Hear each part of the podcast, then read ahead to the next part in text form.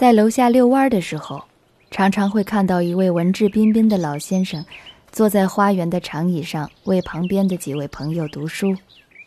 伴随着他的朗读声，朋友们喝着茶水，织着毛线，有的闭目养神，有的拉筋锻炼。这几天，他们正在读一本泛黄的旧书，听说是马南村先生所著的《燕山夜话》，写的挺有意思，我也就忍不住凑了过去，坐在一旁听了起来。哦，读书的老先生姓吴，以后我们就叫他吴先生吧。不求甚解，一般人常常以为。对任何问题不求甚解都是不好的，其实呢也不尽然。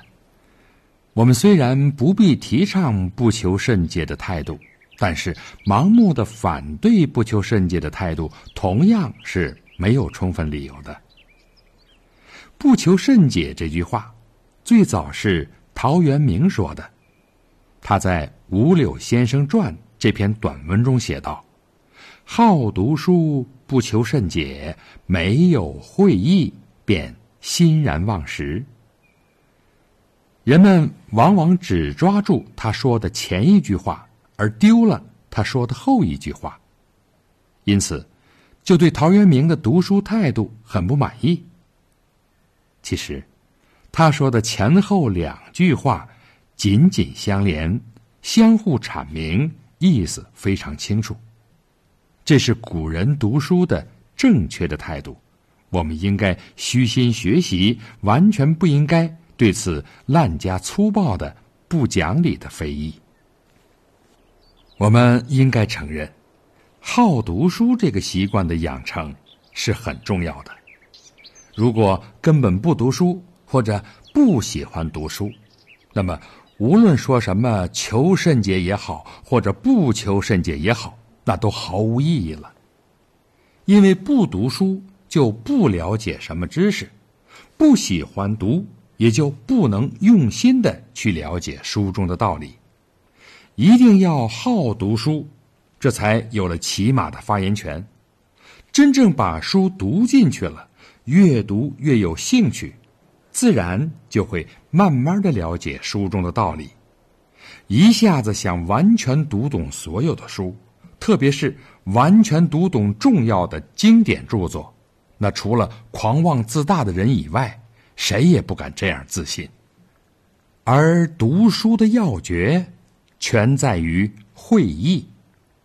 对于这一点，陶渊明尤其有他独到的见解，所以他每每遇到真正会意的时候，就高兴的连饭都忘记吃了。这样说来，陶渊明主张读书要会意，而真正的会意又很不容易，所以只好说不求甚解了。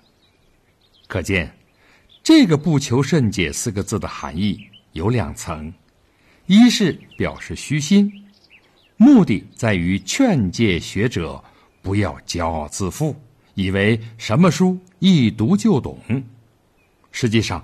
不一定真正体会了书中的真意，还是要老老实实的承认自己只是不求甚解为好。二是说明读书的方法，不要固执一点咬文嚼字，而要前后贯通，了解大意。这两层意思都很重要，值得我们好好的体会。在这一方面，古人的确有许多成功的经验。诸葛亮就是这样读书的。据王粲的《英雄纪钞》里说，诸葛亮与徐庶、石广元、孟公威等人一起游学读书，三人物于经熟，而亮独观其大略。看来。诸葛亮比徐庶等人确实要高明的多，因为他看书是观其大略的人，往往知识更广泛，了解问题也就更全面。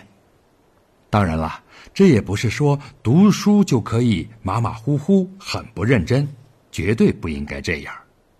观其大略，同样需要认真读书，只是不死抠一字一句，不因小失大，不为某一个局部而放弃了整体。宋代著名的理学家陆象山的语录中说：“读书且平平读，未小处且放过，不必太停滞。”这个也就是不要因小失大的意思。所谓“未小处且放过”，与“不求甚解”的提法很相似。放过是暂时的，最后仍然会了解它的意思。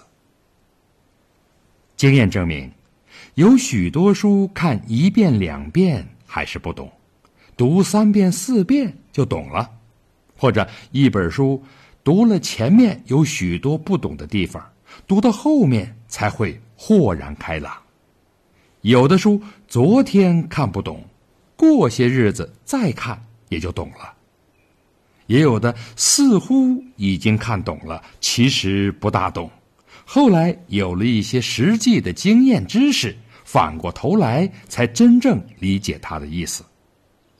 因此，重要的书必须经常反复的阅读，每读一次，都会有开卷有益的感觉。